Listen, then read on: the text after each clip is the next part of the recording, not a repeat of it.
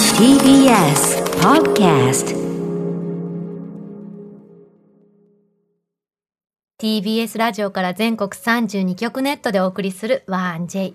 この時間は「強立リゾートプレゼンツ新たな発見」を綴る旅ノート月替わりで全国のさまざまな地域をフォーカスし歴史や観光スポット絶品グルメなどその地ならではの魅力をご紹介します今月特集するのは歴史と伝統に色づく町石川県の玄関口金沢と開湯1200年を誇る海の温泉、能登半島の和倉温泉。この地には、強立リゾートのお宿、白鷺の湯、能登海舟がございます。今日の旅の案内人、旅しるじをご紹介します。MRO ラジオのアナウンサー、西尾千秋さんです。西尾千秋さんはね、うんシャイな女性なんですって、千秋ちゃんが言ってた。あ、千秋ちゃんじゃない。あの、妙子ちゃんが言ってた。あら、あ、そうそんと。だからいっぱい質問して引き出そうねって。ああ、なるほどうん。ね。もうそういうのこの場で言っちゃうのね。あ、言っちゃった。 あそうです石川県小松市のご出身で、うんうんアナウンサー歴12年。 12年多分ね、私同じ学年だと思うのよね。あ本当にそう。だからすごい楽い。しみです。それでは旅ノートスタートです。今日の旅の案内人、旅しるじをご紹介します。石川県の MRO ラジオの西尾千秋アナウンサーです。西尾さん、おはようございます。おはようございます。よろしくよろしくおお願願いいししま。ますす。どんどん引き出していきたいなと思ってます。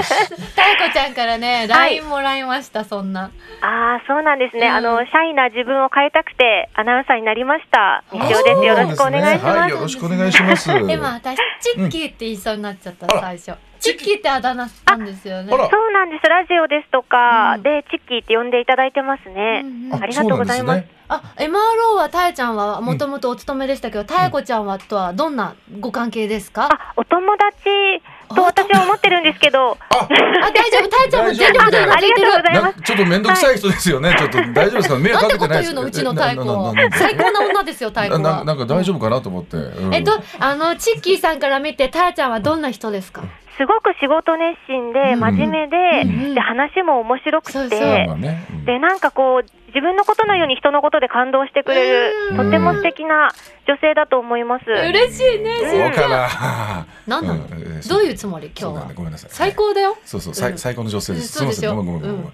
うんあよかったちょとねびっくりしたすいません素晴らしい方ですよね。あのはい千秋さんのキャッチコピー、アニメのマニアアニマニアということで、あの MR ラジオのアニマニアっていう番組は立ち上げから関わったって本当ですかそうなんです。2011年に、もう私が中学校からの筋金入りのアニメ好きで、うはいんもうどうしてもアニメ番組やりたいということで立ち上げまして、はい。えー今年で11年目になりましすた。ごい よです自分が好きででもそれが11年続いてるから今ねアニメソングのさ、うん番組いっぱいあるけど、はいはいもうその元祖って言われてるええありがとうございます。うん今、あの、うん新潟から沖縄まで11局12県で放送していただいてまして、すごいのよ、はい、いろんな地私域から。ラジコで聞こうと思ったらえこんなにネットしてるのと思ってダーってリストが出てきてびっくりしましたそうなんです。もう本当にアニメについてたっぷり30分語って、アニソンをもう愛を持ってしっかりかけてっていう番組になってます。あのーもうね、うんお私もまあおオタク臭が漂いがちなパーソナリティですけど、はいはいはいそこの私からうん本当に本気オタク、筋金入りのオタクもう本当にアニメが一番好きなのだってとにかくあの好きすぎて、んあの声優さんのサンプルボイスを聞いたりしてる人あのすごい声優さんの公式ホームページって、はいあのサンプルボイスが3、4個あるんです知よらね。ないようんね、うんそんなことね知らない初めて聞いたそれを私はこう聞くっていうのが一つの趣味ですね。それこう大人っぽい声もあれうんうば、ん子供っぽい声もあって、ナレーションもあってっていう。すごいのよへえでリスナーの方がこのアニメがおすすめですとか、いこのアニメのこの主題歌かけてくださいっていうのに対してあこの声優さんこういう作品やっててもうすご本あともう知全識部があそうだってに2児の母なんですよねあらそうえです、そうです。はい、5歳と2歳の。はいはいだはからはいどどのやって時間使っていろんなアニメ見てらっしゃるんだろうと思ってもうあの必死に寝かしつけをして、でアラームをかけて夜中に起きて夜、中にうんもう12時ぐらいから2時、3時までアニメを見て、寝るっていう。いえええでもお子さんと一緒にアニメとか見たりすることも一緒に見られる作品は一緒に見ます。はいはいはいはいはいスパイファミリーとか、鬼滅の刃とか、あいいですそねのあたりは一緒に見あはいます。はいはいはいはいははいはい今おすすめのアニメって何ですか今はですね、今季秋アニメで、ボッチ・ザ・ロックっていう作品があるんですが、はいボはッチザロッあのーボクッチザロック全部ひらがなで書くそうんでですす、ね。そうです、はいボッチ・ザ・ロック、い。うん。あの極度の人見知りの少女がうんバンド活動をして輝くっていう、うんそういうストーリーになってるんですけど、おもーはう演奏シーンがめちゃめちゃこだわってましはて、いはそのキャラクターごとに役者さんがいて、うキんャラクターを意識した演奏をされるんですね。い。はいそれを作画に落として映像にしてるので、え手元とかすごいんですよ。ー、じえゃあーすごいもう実写でそのまま流しちゃえばいいところをそうそうそそうそう。こから絵を起こしてるから。そうなんです。もう仕草一つ一つがそのキャラクターらしさとリアルさっていうのをうんうん。しっかり追求されていて、うんもうピッキングとかも本当にリアルなんですよね。ね、このアニメの熱量最高でしょもうもう痺れちゃうのよ、ずっ私と。喋れるね、これね。ぼっちザロック、そっか、一人ぼっちだけども、ぼっちザだから、あの、キャッチコピーが、陰キャならロックやれっていうあ。、そうです、そうです。ね陰キャだったらなんかロックってちょっと遠いのうにんだからこそやっちゃえよってだいうかねらそうだもんね。かけ離れてるからこそ、そこそをう目なん指ですっすていう。うん私も。陰キャでロックをして、バンドを活動してうん、輝けたっていう、こう、私の、こう、思いもあってですね。あーやっぱり陰キャが輝けるステージっていうのが、はいはいはいは感い情移。入待ってロックしててえ千秋さんもロックするんですか私は大学時代にベースでバンドをしていてす、ごいよこの人えいろいろやってるはい、え今もドラムをちょっとやってるんですけえーど、えバンドー。大好きで 今、そこの現場にドラムとかありますわかんねないんですよ。ちょっ残と弾念いなてがもららい。たいな、これ。はどうしてそのやろうと思ったんですかあ、ドラムですかうんもうそうだしベースとかも最初始めたきっかけ始めたきっかけももうアニメで、軽音っていう作品がうわ2009ー年にあったんですけれどはいはいもはい、めちゃめちゃもうブームになりましたからねそうなんです日本全国それで大学生だった私は、ミオちゃんっていうベースのキャラクターに一目惚れして、こうクールにベースを弾くミオちゃんになりたいと思って、バンドを始めて、へえ。ガールズバンド組んでました。すあじゃごあいうちのおたけも一緒だバンド組んでたんですよへ。ーでセミっていうあのセミっていう鳴くセミバンドウィーウ名ィーバン ド名へででセーミが鳴き始めた時に活動してミー鳴き終わったらもえじゃあ7日間だけうもなうすぐの終わりまし短い。た。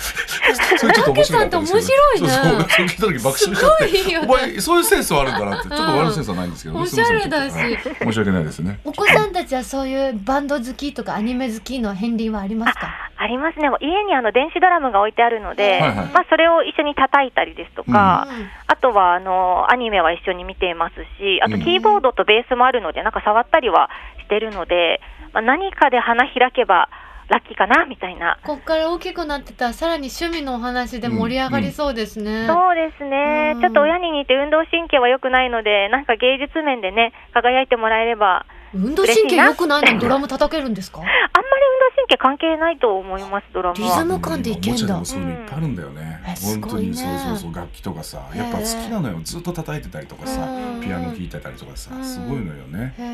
ーん。石川県ではお子さんを授かったらやる行事があるんですか？そうなんですあの私の出身の小松市っていうところもそうなんですけれども、あの安産の習わしで、コロコロ団子っていう、コロコロ餅っていう小さなお餅を配るんです、近所とか親戚に。ははいはいはい。これが真っ白なシンプルなお餅で、でほんのり塩味の、本当にあのシンプルなものなんですけれども、うんこあの、本団子当だはしんちゃん。なんかお稲荷さんみたいにうさん美味しそうだね。入ってるね。ね小さい箱に楕円形でまん丸としてへえそう。なんですあの犬がコロコロ丈夫な子犬を産むっていうところにあやかって、はいあの出産1ヶ月前の犬の日に配るっていう習わしなんですあが、ーこの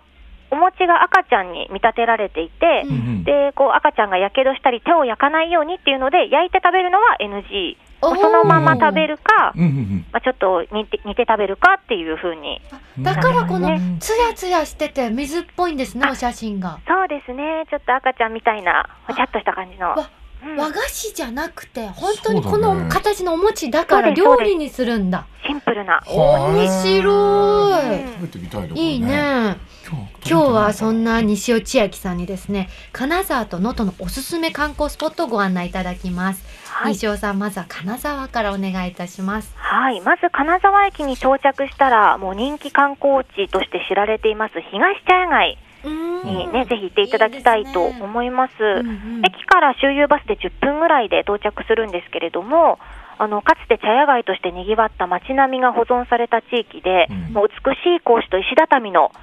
古い街並みで、結構あの着物を着て歩くっていう観光客の方も多い場所で、うんはい、雑貨カフェ、和菓子などのショップがすごく多いところです。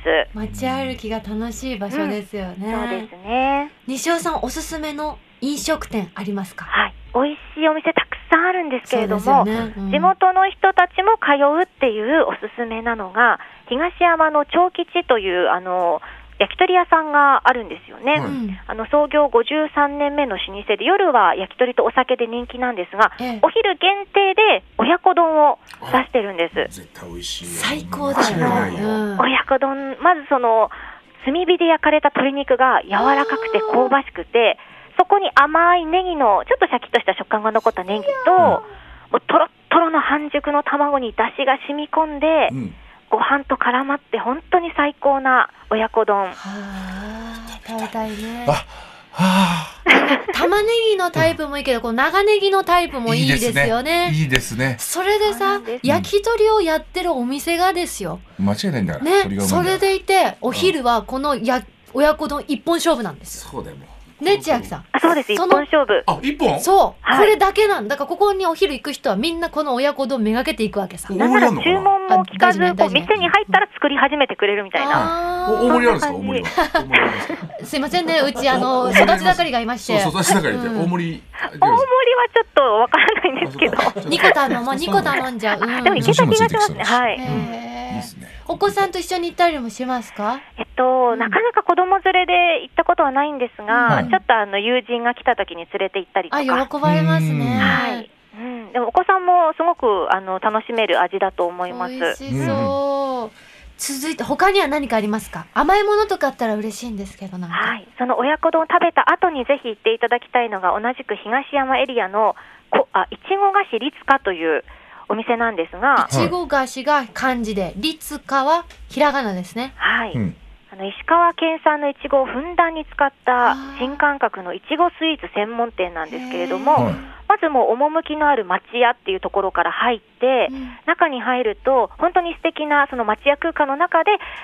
すごくあのアーティスティックというかうんすごく写真映えするスイーツもいただけるんですが、へえおすすめなのが、いちごのショートケーキ。うんこれあの、シシンョープルトケーキってイメージして入ると多分全く違うんですけど、はいワイングラスに入ってるんですよ。 わあ、なんとおしゃれな。へこーのワイングラスの中にスポンジ、マスカルポーネのムース、ベリーのジュレが層になっていて、はいで、その上に、こう、いちごがあしらわれているんですはが、いはいテーブルに運ばれてから目の前でうん、シュガーパウダーとわーローズの花びらをこう、す散りばめてくれて、えーそそうですね、食べるまでもね。ねう見て女る子大喜びの、うんそんな素敵な、え見てしんー、ちシゃョんーうトケーわーこれしかもインスタ映えするねキ。これうん美味しそう。い間違いないねちごがふんだんですね。しかもこのカップがさ、うんほ細長い系かなと思ったらさ、あの、割と、そうそうそうねうん麺が大きい系だからうん広い感じでねいちごうがんどっさり乗ってるの。美味しそうだっでてす。いちご専門店っていうのもあんまりないよねスイーツででも私、金沢行って、うんあ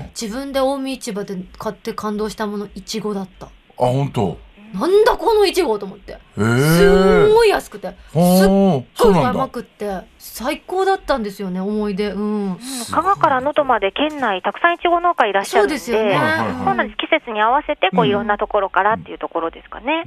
そしてあの金沢には道民のお宿御宿、野の金沢がありますけれども、うん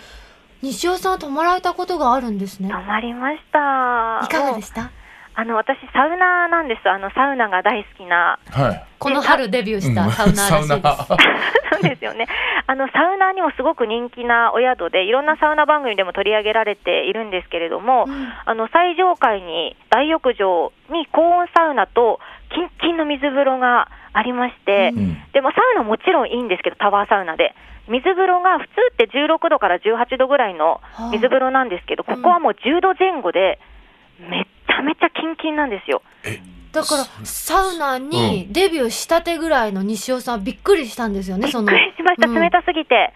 あの、16度ぐらいだとまあ1分ぐらい入って、うんその後外気浴なんですけど、うんそこはもう10秒も入ってられなくてうわ、ー冷たいと思って、はいただでも、整い方がやっぱぱり段違いでしたとんね。でもない整え方するんですとかねんでもない。あの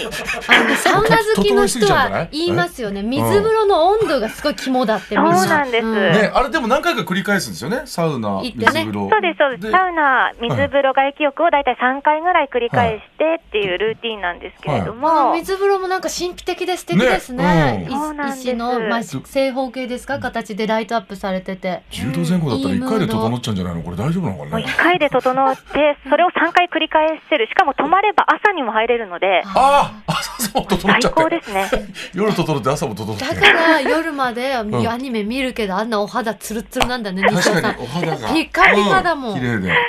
もう整いまくったんだ。しかもですねええええあの、サウナの後のうんサウナ飯っていうのがやっぱりサウナの楽しみではあるんですサメがシ、サメシ、うんはい。はい。この、あのー、ののは、夜泣きそばが夜9時半から宿泊者に無料で提供され道民といえばて、ですよもう夜泣きそば毎回食べますわ、うん私。わかるこはのあっさり醤油ラーメンが整った体にスーッと入ってきて、い。はいうんもう本当に幸福、幸福です。もう整ってる状態であ食べのますからね。うちのはい作家の塩見さんサウナ好きなんで今のけぞってましたその説明だけで行きたすぎて、うん、しびれてます素晴らしいサウナですよ、うん本当に。うんあとなんか無料なものがあるって聞きましたよ。そうなんです。他にもアイスとか乳酸菌飲料も、うんもう食べ放題、飲み放題っていうかお、ーすごい食べられますし、うんあとまあ、あ漫画好きには嬉しい、もう漫画もすごい揃ってて、へずーっとそこで漫画読んでサウナ入って、ーもう西尾さんぴったりじゃないですか。そうなんです。インドア派の私にはもう天国。ですよねね。アずニっメともお整好ってきるだわけからね。ずっ漫画出てとる整ってる本当よね。あの、立地も良くて、大見町市場とか兼六園も近いので散策するにもいいんですけど、うん私はもうずっと中で過ごしたい。あー出かけずにね道民だけで終われるもうそれだけもう充ね実してるからってことなんでしょうね。うんはいうんいや金沢ね満喫した後能登行きましょう。おすすめの観光スポットお願いいたします。はい。金沢から車を北に80キロほど走らせると、能登地方、で、能登半島っていうのが七尾湾に浮かんでいるんですけれども、うん。そこでもう石川県小連れの定番お出かけスポット、能登島水族館水族館。がはい。あるんですね。うんでここあの入ると、まずそのジンベエザメ館青の世界っていう展示が広がっていまして、うんあの直径20メートル、深さ6メートルの大きい水槽があるんですす。はいもう入ってすぐにそれですか。そうなんですですごい。海をそのままくり抜いて持ってきたみたいあなー展示になっていてうんう、んでそこにジンベエザメとか、その地域のあの魚がいっぱい泳いでいるんですけれども、うんそこのジンベエザメがですね、この秋、入れ替えが行われまして、はい。今までいたあの2匹の体が大きくなりすぎて海に返したんへですーね。で、定置網にかかった別の2匹と入れ替えて、うんうん今その新しい子たちの展示が始まってるんですけれどおー二も、匹とも入れ替えて。そうなんです、うんうんその2匹がまだお名前決まってないんですよね。へーあうん募集中とかですか。そうなんです。あの、でおもー名前の案を5つ ,5 つずつ用意されていて、うんうん11月の27日まで投票が行われて、ああもうすぐだ。はい、12月4日に発表ということなのはあそうでなん、ですね。はいまあ、名付けに関われるっていう点ではすごく今貴重な機会なのか確かなにと、確かに。はいはいはい。うんやってきたばかりの、うん新しい名前しんちゃんなつけるのは何にしますかもしかしたら候補じゃないけどここから割り込めるかもしれないあと1週間あるからだからササメちゃんマンみた いな。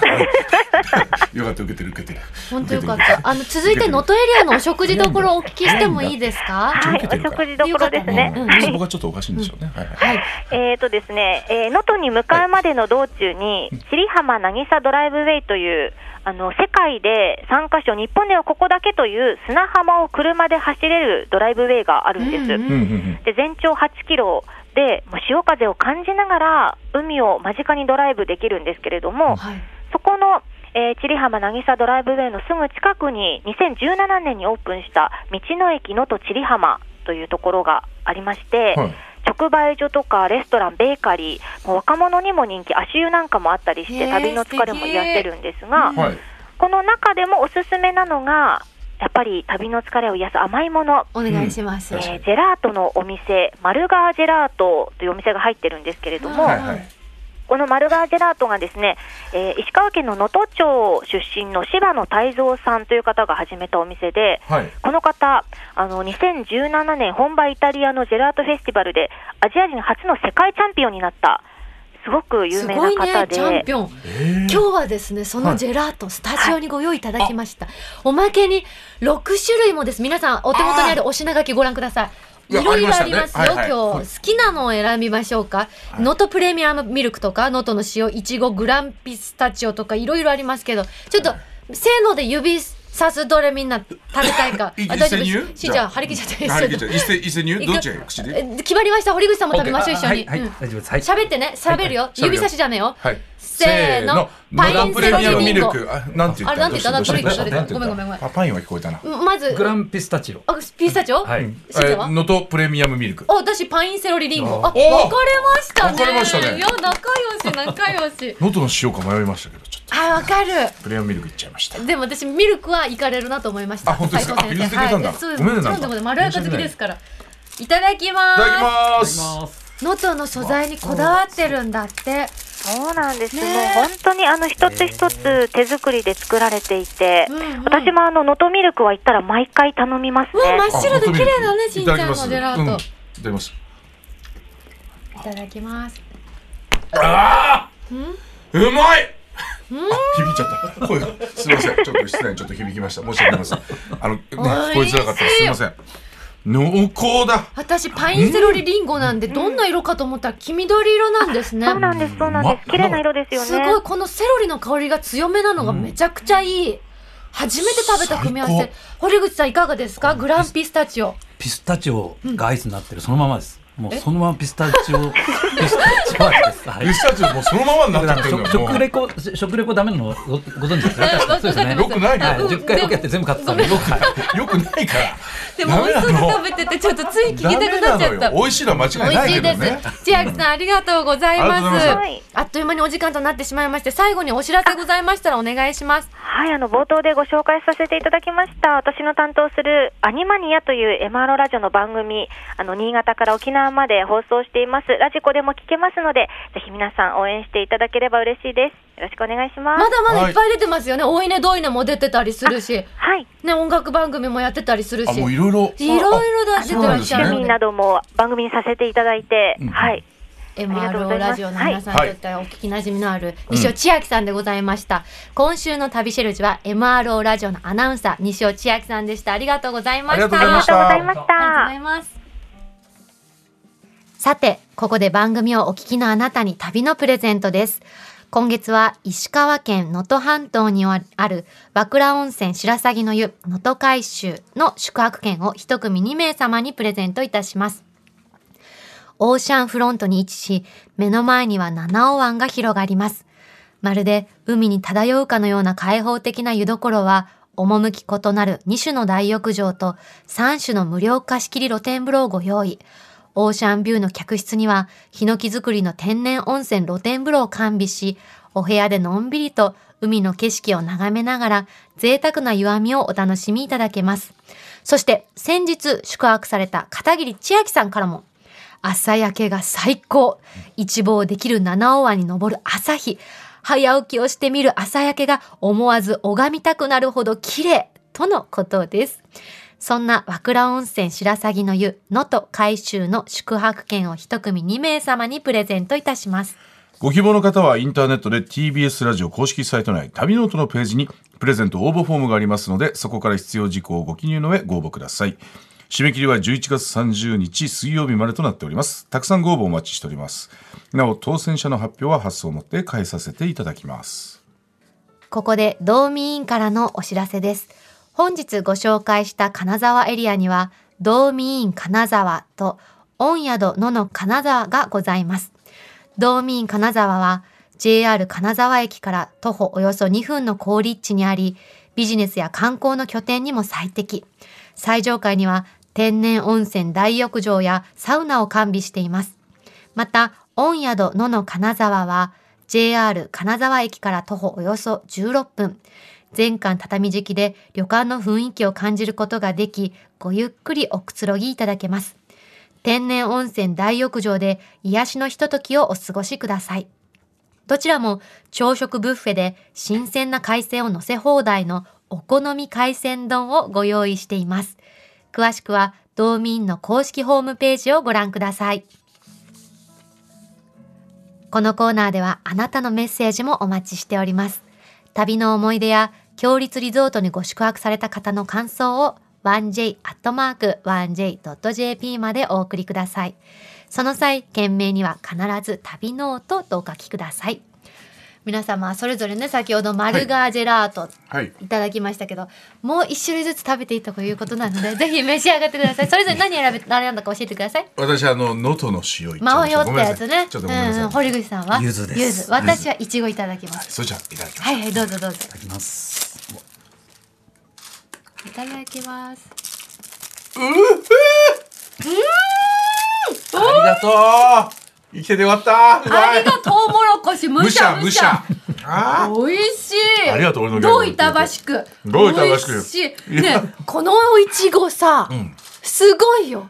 いちごよりいちごしてるジェラートーよい。ちごよりいちごいっちゃっどたういうことなの？あのやばね、いよいこれちごのあのうんつぶつぶあるじゃないですか。あの感触が全部残っててプチプチしこてれて美味塩しいも最。高堀ですよ口さんは本当も柚うこれ子召し上がってて柚子うぞうぞどう？もうはい最高もう柚子より柚子ですねこれもうねや。ばいなあさっき言ったよね私は本当にすみやませんばいなもう、ダメだってだからもうあのだってえダメだって美味しいですか？あとても美味しいです。美味しいありが苦と手うだっございまて言ってんだからさダメだってふっちゃん今日でもさ堀口さんイカ焼き食べてる時よかったよね。ふむふむふむふむふむふむしか言ってなかったよねで。それでそれが答えあなんあですよそっか。で知らないかもしれない元彼氏俺も食レポあれで俺何毎回美味しいしか言ってないからね俺もねうんそれはうまく説明知って知たってたんだってさっきや私たちありがとうもろこしまで言っちゃったからそねうそうそ食うレポの中でねこりゃ美味しいマルガジェラートありがとうございましあたりがとうございます来週の旅ノートもどうぞお楽しみに